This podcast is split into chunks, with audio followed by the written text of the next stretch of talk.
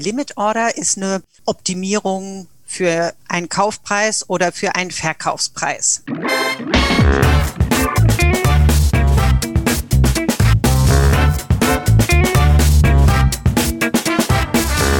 Ich begrüße euch super herzlich zum Her Money Talk, dem Geld- und Karriere-Podcast für Frauen.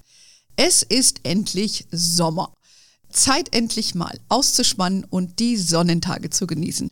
Dabei will Frau ja nicht immer ihre Geldanlagen im Blick haben müssen, vor allen Dingen, wenn man Aktionärin ist. Denn, wie wir wissen, kann es an den Börsen mal relativ schnell turbulent zugehen. Dabei wird es, ähm, gibt es für Aktien, aber auch für ETFs, das habe ich bis heute auch nicht gewusst, danke Anke schon mal an dieser Stelle, ein Instrument, mit dem man getrost in den Urlaub fahren kann. Wir reden heute über sogenannte Limit Order. Wir klären mal, welche Arten von Limit Orders es gibt, wie ich damit mein Depot absichern kann und welche Tücken es zu beachten gibt.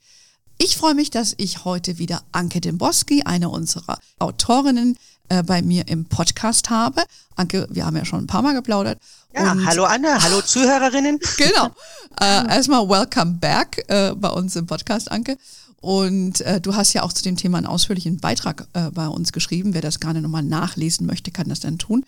Anke, wie geht's dir? Wann geht's bei dir in Urlaub? Bist du schon abgesichert mit deinem Depot?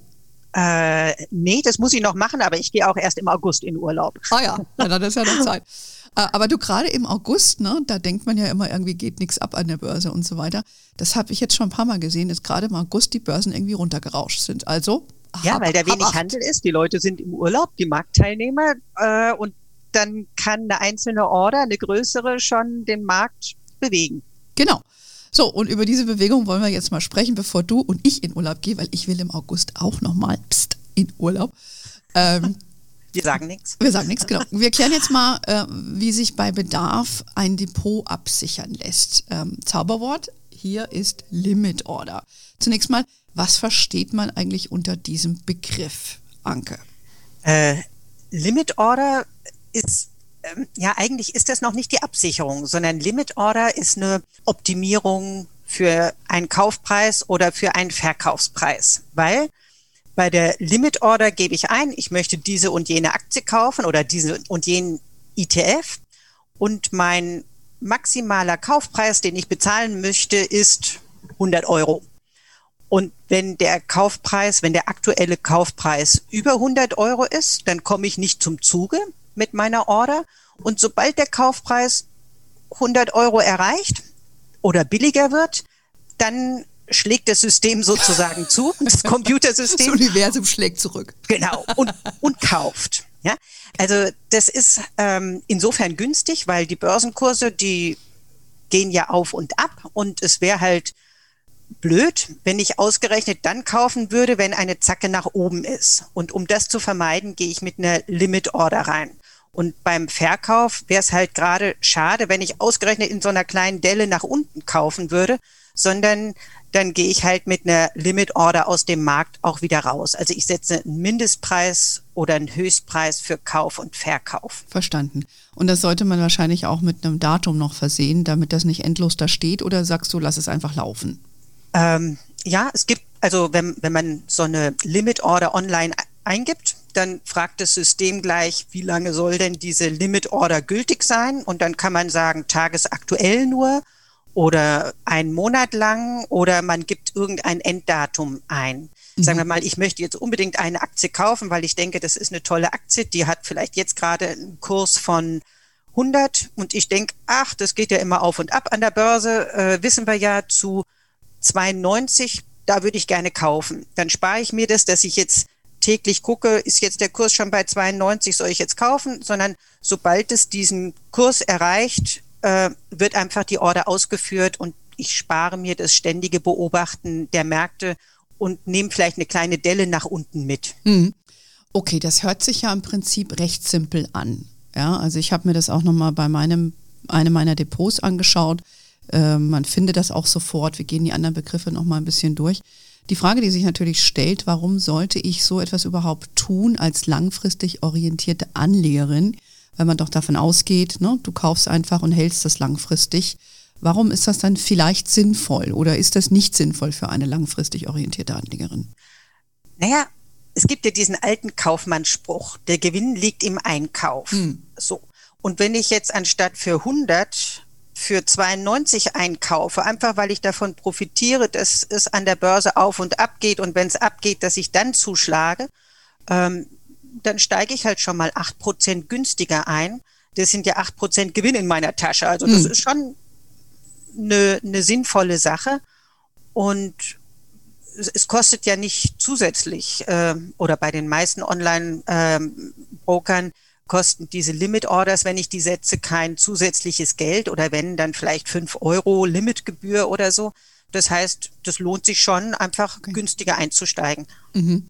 Beziehungsweise vielleicht, also ich könnte mir nur so denken, äh, es ist ja auch immer die Frage, wann steigt man aus? Ne? Und äh, es kann ja auch sein, dass du, kommt ja dann auch vor, du brauchst ja irgendwann mal dein Geld, ja, oder möchtest für irgendwas verwenden. Und dann hast du vielleicht ein Ziel vor Augen, zu wem du verkaufen möchtest. Da, also das würde ich mir jetzt so vorstellen, da würde ich sagen, okay, da macht es irgendwie Sinn, wenn ich jetzt irgendwie Geld benötige für eine größere Anschaffung und ich würde das gerne noch ein bisschen optimieren. Bevor ich jetzt in Urlaub fahre, setze ich mal so ein Order und dann verkaufe ich die Kiste. Also das wäre jetzt für mich auch noch so ein Anreiz. Ja, oder, oder sag mal, der Kurs ist dann jetzt gerade, du willst verkaufen, der Kurs ist jetzt bei 100, dann sagst du, naja, an der Börse, wenn es auf und ab geht, zwei Prozent rauf oder runter, das ist immer mhm. mal drin. Dann setzt du halt das Limit auf 102 und es ist ja schöner, wenn du zu 102 anstatt zu 100 verkaufst. Ja? Mhm. Einfach die zwei Euro kann man auch noch mitnehmen. Mhm. Okay, also das haben wir jetzt, glaube ich, mal geklärt. Also der Oberbegriff ist jetzt mal Limit Order und da gibt es ja mehrere Varianten davon. Ähm, schon öfter gehört, äh, habt ihr oder ich auch schon den Begriff Stop-Loss-Limits. Was muss ich mir jetzt dann darunter vorstellen? Ja, da geht's um die eigentliche Absicherung. Ja, das mhm. bei Limit Order, das ist eine Optimierung und Stop-Loss, das ist die Absicherung. Ähm, sagen wir mal, ich habe ein Wertpapierdepot und im August möchte ich in Urlaub fahren und kann mich dann im August jetzt nicht so kümmern. Ja, ich gucke da nicht dauernd äh, die Aktien an. Und an der Börse kann immer was passieren. Wir haben den Wirecard-Skandal gehabt, hm. wo einfach die Aktie dann durchgerauscht ist.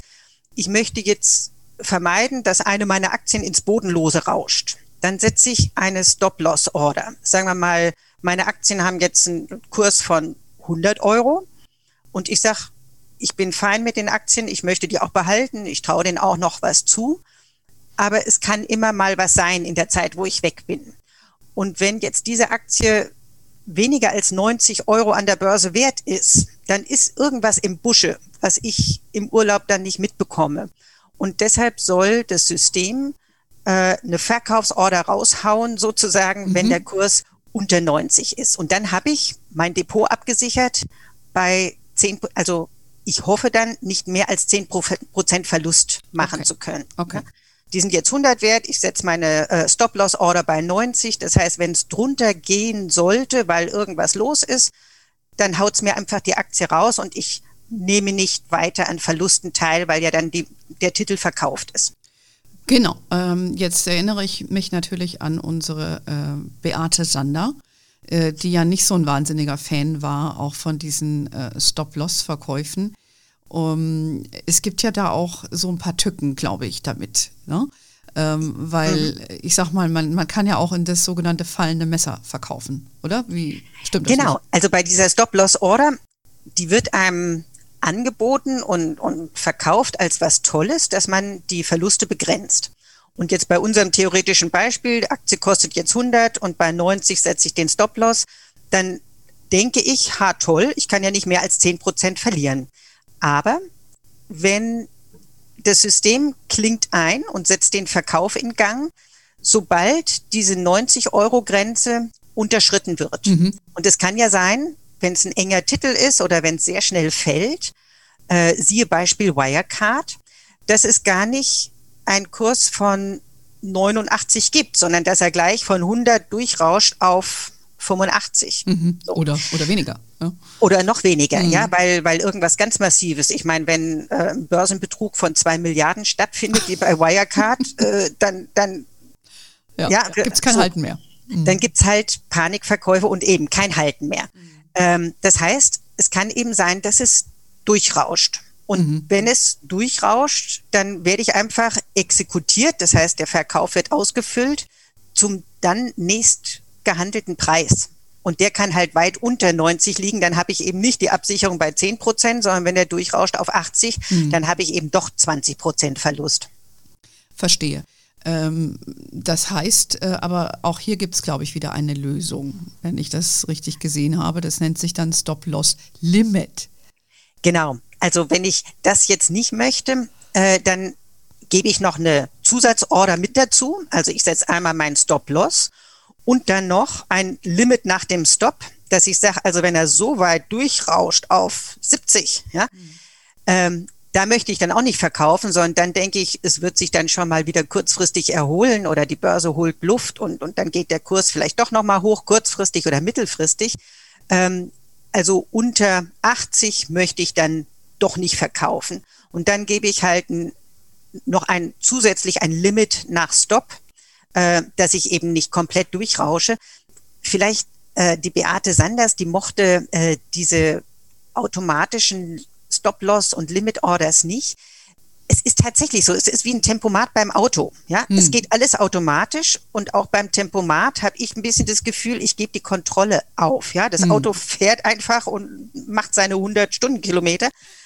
Ähm, man verliert auch die Kontrolle, weil man hat ins System was eingegeben und dann findet das alles automatisch statt und ich denke vielleicht gar nicht mehr dran. Aber richtig eingesetzt ist es natürlich auch eine ganz praktische Sache, wie beim Automat, äh, mhm. beim, beim Tempomat. Tempomat. Ja, der macht mhm. ja auch Sinn. Aber es ist ein bisschen auch ein Kontrollverlust. Mhm. Ja, ja, genau. Man, das, ist dann, das ist dann auch wieder ein Risiko, was damit einhergeht. Und man versucht es nochmal einzugrenzen. Ähm, und ich glaube auch, ist, die Profis empfehlen ja auch, wenn man so solche äh, Stop-Losses setzt, dass man das eher in liquiden Titeln macht ja, wo der Markt äh, häufig neue Preise stellt. Ich jetzt mal, Wirecard ist jetzt mal ein Extrembeispiel, weil es ja ein Betrugsfall war. Aber wenn wir jetzt sowas haben wir ja zum Glück nicht so oft. Gott ja. sei Dank, ja. ja. Ähm, aber ich sag mal so, wenn wenn das ein, ein breit gehandelter Titel ist, wie ich sag jetzt mal ein Daimler oder oder BMW, das sind ja gängige Titel, da findet sich ja oft jemand, der kauft und verkauft. Ich glaube, da ist es mit so einem äh, Stop-Loss äh, doch noch mal leichter als äh, mit so engen Titeln, ja, die, die, die, die nicht so breit gehandelt werden. Ich glaube, das ist auch mal so eine Empfehlung von den Profis. Würdest du das auch so einschätzen? Ja, ja, das würde ich auch so sehen. Und sagen wir, man kann ja irgendein Datum eingeben. Und wenn man jetzt ein Datum, weiß ich, nächstes Jahr Mai eingibt, dann steht ja diese, diese Limit Order oder Stop Loss Order immer noch im Raum. Hm. Und dann vergisst man die auch irgendwann mal, ja, weil es einfach schon so lange her ist. Das heißt, man sollte sich schon seine Limits, die man so gesetzt haben, hat, äh, immer mal angucken und vielleicht auch nachziehen. Ja, wenn der Kurs von 100 auf 150 gestiegen ist, dann brauche ich nicht mehr mit dem Limit von 90 äh, Stop-Loss zu setzen, sondern ja. dann ziehe ich vielleicht auch dieses Limit weiter mhm. nach oben. Mhm. Ähm, also man, man sollte schon auch immer mal wieder drauf gucken. Nach dem Urlaub hat man ja ein bisschen Zeit und kann ja. dann auch mal wieder gucken. Absolut, da muss man wieder sein Depot dann checken. Es trifft natürlich nur für solche von uns zu, die wirklich aktiv das betreiben, ne, würde ich jetzt mal so sagen. Die meisten sind ja eher Buy and Hold. Ähm, es gibt jetzt aber noch von diesem Stop-Loss äh, noch eine andere Variante, die eben genau äh, dieses Phänomen aufgreift, was du beschrieben hast, äh, das sogenannte Trailing Stop-Loss Order.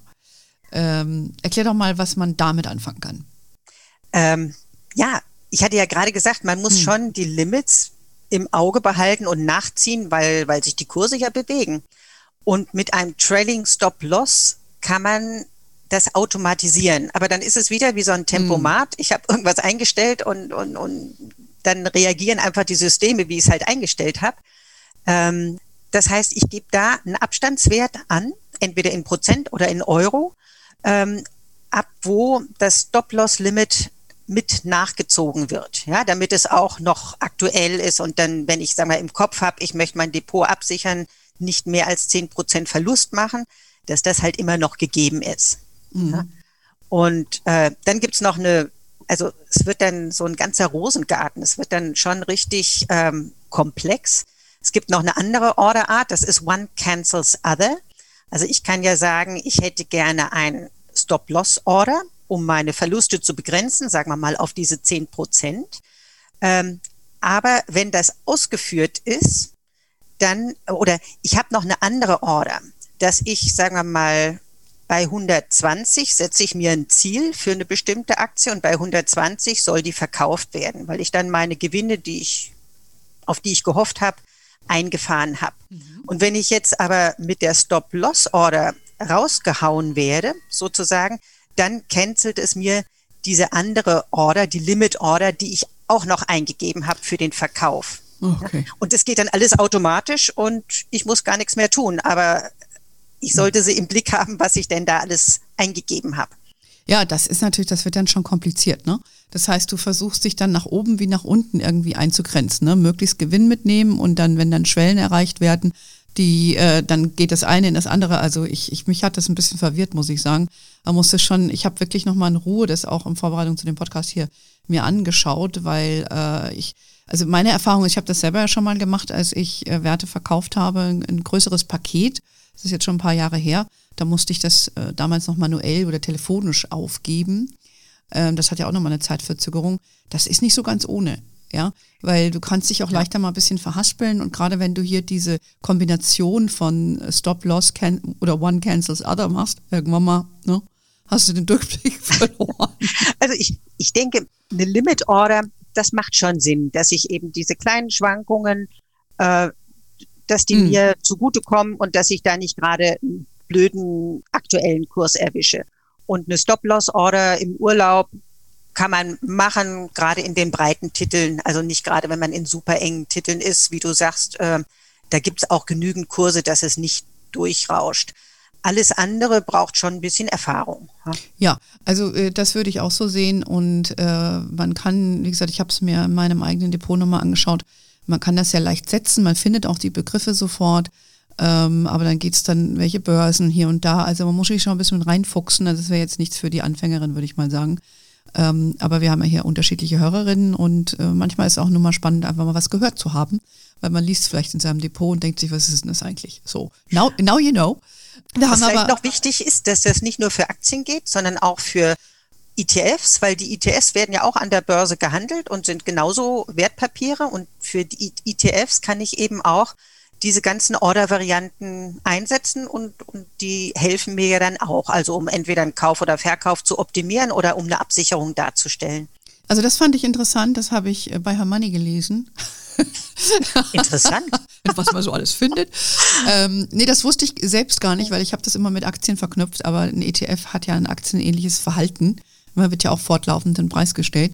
Und äh, das habe ich gar nicht zu Ende gedacht. Von daher fand ich das sehr interessant. Ich habe es bei meinem Depot mir aber angeschaut, ein bisschen durchprobiert. Es geht auch. Ähm, die Frage ist halt, für wen bietet sich das jetzt an? Ich hätte mir jetzt, ich hätte jetzt mir gedacht, ähm, wenn ich so Themen-ETFs habe, ne, die auch wiederum ein bisschen in, in den ja, Marktsegment investieren, ist das vielleicht relevanter, als wenn ich jetzt einen weltweit anlegenden ETF habe. Ähm, was ist da deine Einschätzung? Ja, also wenn ich in einen weltweiten ETF reingehe, dann will ich einfach im Markt investiert sein, mhm. im ganz breiten Markt. Ähm, eigentlich muss ich dann nicht hergehen und Limit Orders setzen oder Stop-Loss Orders.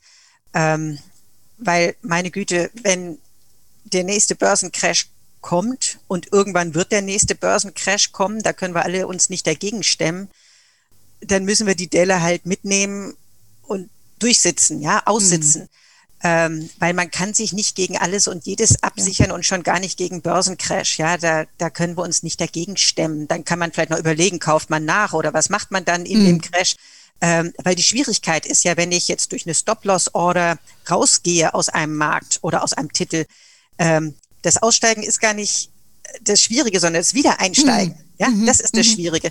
Ähm, vielleicht hat das die eine oder andere Hörerin jetzt gesehen bei dem Mini-Crash, bei diesem Corona-Crash im März letzten Jahres, da sind viele Marktteilnehmer, auch viele Profis, sind ausgestiegen, weil sie Angst bekommen haben, oh Gott, oh Gott, eine Pandemie und was gibt das alles? Und das hat ja auch wirtschaftliche Konsequenzen. Ja, natürlich, sind ausgestiegen und das war ja jetzt ein ganz schneller Crash. Es hat sich ja nach einem Monat schon wieder erholt. Ja. Und die waren dann aber in dieser Erholung nicht dabei. Das heißt, die haben ein bisschen Verluste mitgenommen, weil man muss ja auch erstmal sehen, hups, da ist ein Crash, ja, dann, dann ist es ja schon runtergerauscht, haben dann ängstlich verkauft, also haben vielleicht 20 Prozent Verluste ja mitgenommen und man hat ja nicht gedacht, dass es sich so schnell erholt. Das weiß man ja immer nicht und sind dann eben nicht wieder eingestiegen. Deshalb, äh, diese ganze Absicherung schön und gut, ja, aber. Ja, hat auch seine Tücken. Ja. Hat auch seine Tücken. Ja, also ich bin auch eher mehr so die, die Marke Buy and Hold.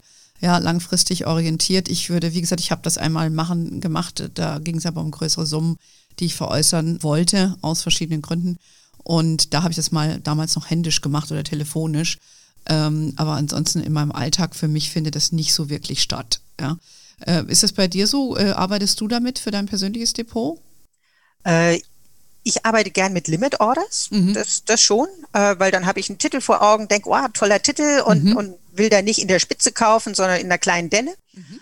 Ähm, manchmal komme ich dann auch nicht zum Zuge. Ja, also wenn mein Limit nicht erreicht wird, dann, dann wird halt nicht gekauft. Wenn der Titel einfach nach oben abrauscht, mhm. dann kriege ich ihn nicht in mein Depot, was dann ärgere ich mich. Mhm.